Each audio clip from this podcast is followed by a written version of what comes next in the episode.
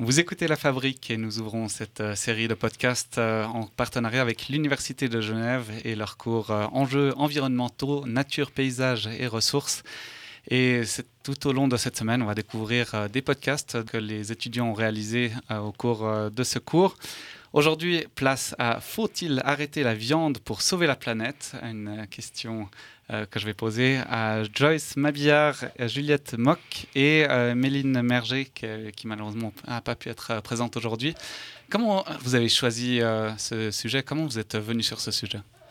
Alors c'est vrai que en soi le sujet il était tout trouvé parce que c'est un sujet assez actuel et qui nous concerne plutôt et qui qu'on retrouve dans l'actualité, dans les médias et tout ça. Donc à la vérité, il était quand même assez vite trouvé. C'était pas le plus dur de de ce travail en fait. Vous êtes les trois végétariennes? Pas du tout. pas du tout. Mais on essaye depuis le podcast de réduire. Est-ce que le, podcast a été une prise de conscience euh, sur cette thématique? Oui, plutôt oui. Mm. Qu'est-ce que vous avez appris? Qu'est-ce qui vous a marqué euh, dans ce domaine?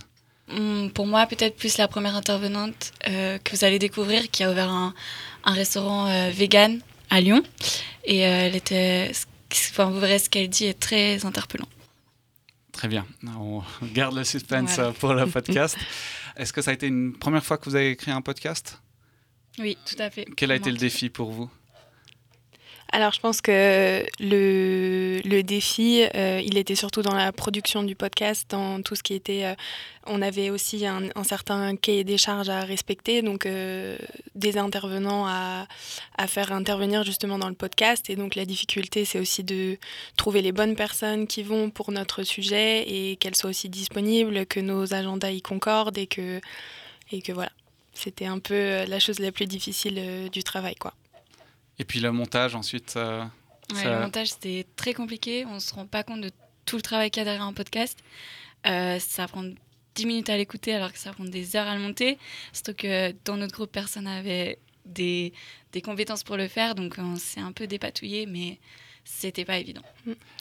Mm. Ouais, c'est surtout ça quand on est novice. Je pense que pour ceux qui avaient déjà de l'expérience dans le, dans le domaine, c'est un peu plus facile, mais quand on découvre vraiment les logiciels, euh, la manière de, travailler, tout ça, c'est assez difficile à, à gérer parce qu'il faut tout apprendre euh, du début. Euh, et, voilà, le mixage de savoir ce qu'il faut vraiment choisir, ce qui est vraiment pertinent pour notre sujet, parce qu'en soi, tout était intéressant dans ce que les intervenants nous disaient mais euh, de vraiment savoir choisir ce qui est le plus intéressant pour le sujet et pour le public qui va l'écouter derrière, euh, c'était ça le plus, le plus dur. Ouais. Est-ce que c'est une expérience que vous voudriez répéter ou euh, recommander aux, autres aux étudiants des années suivantes? Honnêtement, pourquoi pas? Maintenant qu'on a eu le premier essai, euh, bah, à la fin, on est content de ce que ça a donné, mais bien sûr que c'est pas parfait vu que c'est le premier. Donc euh, pourquoi pas peut-être essayer et s'améliorer encore. Et franchement, c'est une bonne expérience au niveau autant de la créativité, de aussi pour rencontrer des intervenants. Enfin, honnêtement, moi, c'est des personnes que j'aurais pas rencontrées sans ce cours. Euh, des personnes qui font peut-être pas partie de mon milieu, que j'ai pu rencontrer et apprendre des choses. Donc, franchement, je conseille à tout le monde. Mm.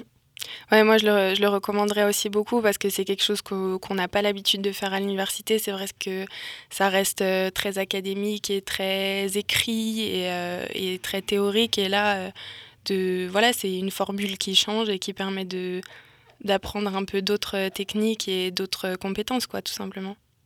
Merci beaucoup. On découvre votre podcast à l'instant avec la question Faut-il arrêter la viande pour sauver la planète? Un podcast réalisé par euh, Joyce Mabillard, Juliette Mock et Méline Merger. Merci beaucoup. Merci, beaucoup.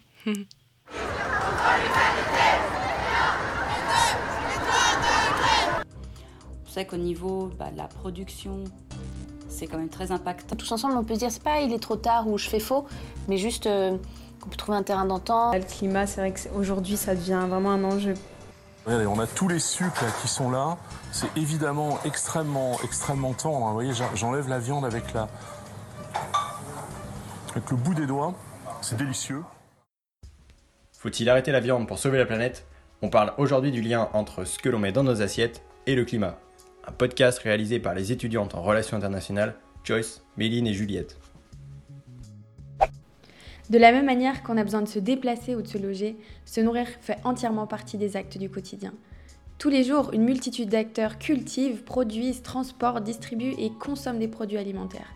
Ils utilisent donc tous des ressources naturelles et produisent des déchets. L'environnement est partie prenante dans l'alimentation de chacun. 318 millions, c'est le nombre de tonnes de viande qui sont produites chaque année, et 66 milliards, le nombre de bêtes élevées. La consommation de viande a augmenté en flèche depuis les dernières années, jusqu'à atteindre en moyenne 43 kg par an et par personne, et tout ça a un impact considérable sur la planète. L'élevage représente près de 15% des émissions de gaz à effet de serre, là où le secteur du transport représente 14%. Alors, est-ce qu'arrêter de manger de la viande est la solution pour sauver la planète? Pour m'aider à répondre à cette question sensible, Joyce et Méline ont tenté d'en savoir plus. Elles sont donc allées à la rencontre de trois personnalités avec des rôles différents dans ce domaine. Et pour commencer, je retrouve mes deux partenaires en France, près de Lyon, dans le restaurant 100% vegan de Charline et sa mère, fraîchement ouvert depuis deux ans et qui fait un tabac depuis son ouverture. Alors du coup, Joyce, c'est quoi le véganisme?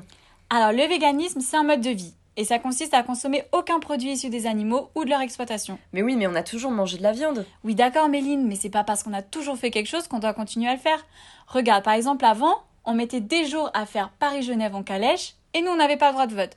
Et maintenant, en quelques heures, on y est en TGV, et toi, t'as le droit de vote, non? Oui, je peux voter, et je trouve ça normal parce que les sociétés d'hier n'ont rien à voir avec celles d'aujourd'hui. Et en plus, la société actuelle continue à évoluer. Exactement. Et un des défis de la société de demain, c'est l'alimentation. Et la consommation de viande, ça pose d'énormes défis écologiques et éthiques. Mais alors, comment faire pour changer? Pour répondre à ta question, Méline, retrouvons Charline en cuisine. Au menu ce midi, du chili. Et vegan, évidemment. Dites-moi, Charline, quel a été votre déclic pour changer de mode de vie? Pour moi, l'élément déclencheur, ça a vraiment été. Euh, j'étais en études à Lyon et du coup, je vivais toute seule et je suis tombée sur un documentaire qui s'appelle Earthlings.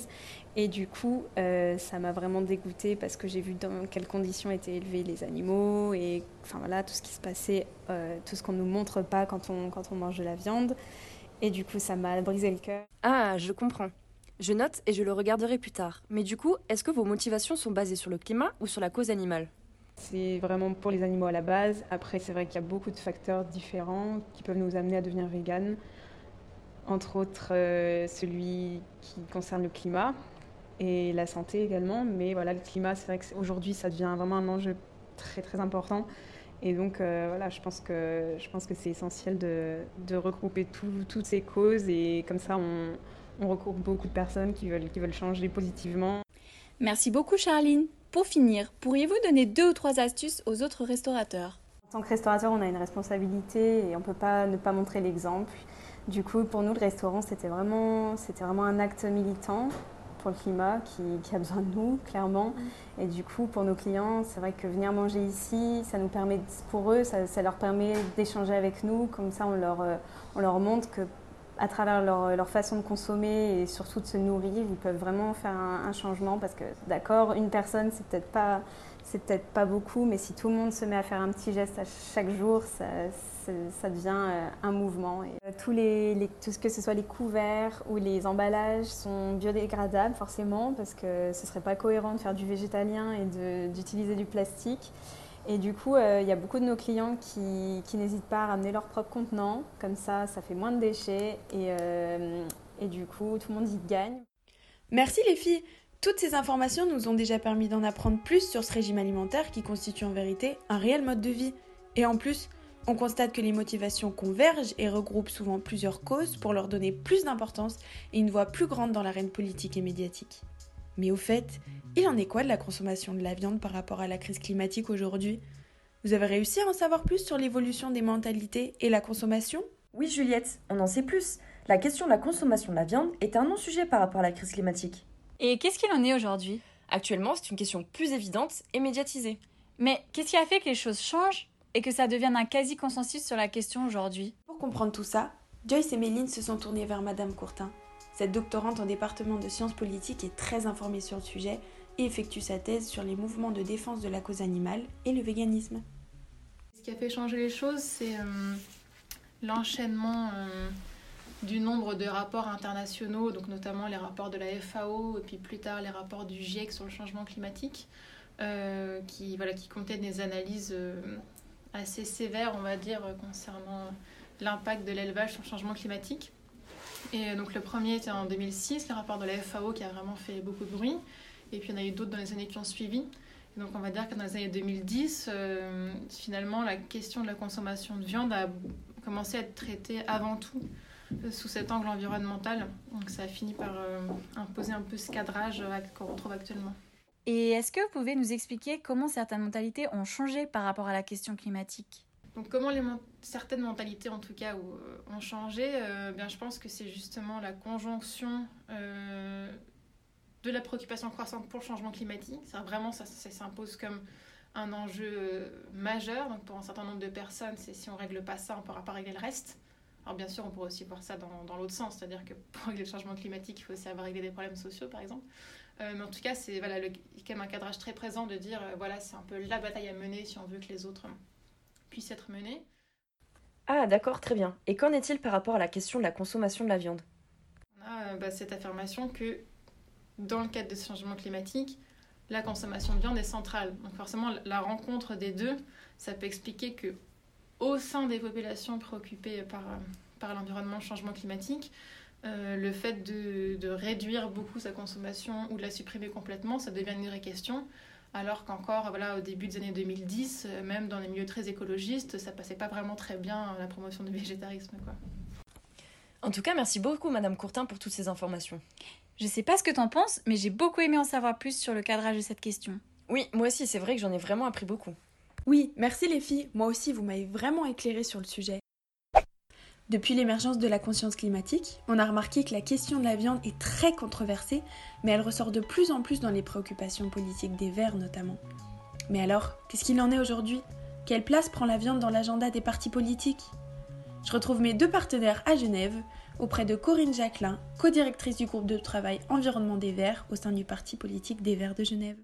Oui, tu as raison, Juliette. Lorsqu'on pense à la crise climatique, on ne pense pas directement à la consommation de viande. Oui, Joyce, moi je pense plus au transport, à la réduction du plastique, au tri sélectif ou encore à la transition énergétique. Et pourtant, Méline, la consommation de viande a un énorme impact sur l'écologie. Ah oui Et en quoi? La production, c'est très impactant. Par exemple, les fourrages pour nourrir les animaux. L'eau également, on n'en parle pas assez. Mais tu sais que pour produire 1 kg de viande, il faut 15 500 litres d'eau. C'est quand même interpellant et très conséquent. Et est-ce que tu sais, toi, Méline, s'il y a des politiques mises en place pour lutter contre la crise climatique? Bah écoute, demandons à Madame Jacqueline pour répondre à ta question. Au niveau politique, on l'a vu que ces derniers mois, il y a quand même une tendance à aller. C'est vrai que le Parti politique des Verts est très impliqué au niveau de l'agriculture, donc tout ce qui est agriculture locale, avec mise en place de, de méthodes beaucoup plus respectueuses de l'environnement, avec l'agriculture biologique ou en tout cas d'autres méthodologies qui sont moins impactantes. Donc ça, c'est vrai que c'est les partis politiques vont porter de plus en plus ces thématiques-là au niveau de la consommation euh, générale alimentaire. Les jeunes verts qui est très impliqué justement sur cette consommation euh, locale et euh, végétarienne, voire végane. Donc avec tout ce que ça implique, que ce soit au niveau climatique et puis aussi au niveau du respect des animaux de manière plus générale. Et est-ce que vous pouvez nous parler de certaines mesures qui pourraient être mises en place au niveau cantonal? Au niveau cantonal, il y a bientôt la révision du plan cantonal sur le climat qui va être fait. Donc là-dedans, il y a différentes mesures qui sont proposées, notamment des mesures au niveau de la consommation de viande, et notamment pour que l'État soit exemplaire, c'est-à-dire au niveau notamment des collectivités, euh, de la restauration collective, donc les cantines de l'État, des écoles, etc., pour qu'il y ait de plus en plus de repas, de menus végétariens qui soient proposés, de manière justement à prendre en compte euh, cet impact important de la consommation et de la consommation de viande de manière euh, plus particulière. Je trouve que c'est une très bonne idée d'enseigner aux plus petits d'autres manières de s'alimenter. Et pour finir, est-ce que vous pourriez nous donner deux trois conseils pour réduire notre empreinte écologique? Au niveau des solutions que chacune et chacun peut mettre en place, c'est effectivement revoir un petit peu bah, sa consommation alimentaire au quotidien. C'est vrai que la plupart d'entre nous avons eu des habitudes transmises de notre famille. Donc c'est pas forcément évident effectivement de passer à un autre mode de consommation, mais on voit finalement qu'il y a de nombreuses alternatives qui existent. Quand on cherche à diminuer sa consommation de viande, on peut se tourner vers de nombreuses légumineuses qui sont produites souvent localement, comme des lentilles, d'autres choses comme ça. Il y a le tofu dont on parle beaucoup, mais après c'est aussi la question entre ce qui est produit localement et à l'international. Donc il faut bien regarder, il y a du tofu, donc des produits à base de soja qui sont aussi produits euh, sur le territoire genevois et en Suisse. Donc bien regarder toujours la provenance effectivement des produits. Et une alternative protéique qui est aussi en train de se développer, c'est les insectes. Mm. Alors il ne faut pas forcément euh, être rébutés par ça. Il y a des produits qui sont justement, justement transformés pour pas que c'est l'aspect de l'insecte et qui sont aussi euh, assaisonnés, très bons et qui apportent proportionnellement beaucoup de protéines et qui, eux, en termes de production, sont beaucoup plus intéressants sur le point de vue environnemental. Merci beaucoup, Madame Jacqueline. Je me laisserais presque tenter par une salade de grillons. Hum, oui, pourquoi pas Merci à vous les filles. En tout cas, ces propositions sont encourageantes pour l'avenir. Mais finalement, qu'est-ce qu'il faut faire? Faut-il arrêter la viande pour sauver la planète? Après toutes ces discussions, il est indéniable que la consommation de viande a un impact conséquent sur le climat. Nous ne cherchons pas à faire un procès contre la viande, d'ailleurs nous comprenons bien qu'il n'est pas facile de changer ses habitudes du jour au lendemain. C'est comme toi, Méline, t'adores la viande. Qu'est-ce que t'en as pensé? C'est vrai que je ne changerai pas mes habitudes en un claquement de doigts, mais j'ai vraiment compris les impacts que cela engendre et qu'il y a d'autres moyens de consommer. En plus, si des politiques se mettent en place, cela va aider à faire évoluer la vision collective sur l'alimentation carnivore. Du coup, ça te dit d'aller manger un bout? Hum, ouais, salade de grillon ou chili chez Charline Moi j'hésite encore, hein. Un grand merci à tous nos intervenants et experts sur la question, Madame Jacqueline, Madame Courtin et Charline, pour nous avoir permis de comprendre cette question sensible et controversée. Merci également à Sven pour nous avoir prêté sa voix pour la présentation de ce podcast.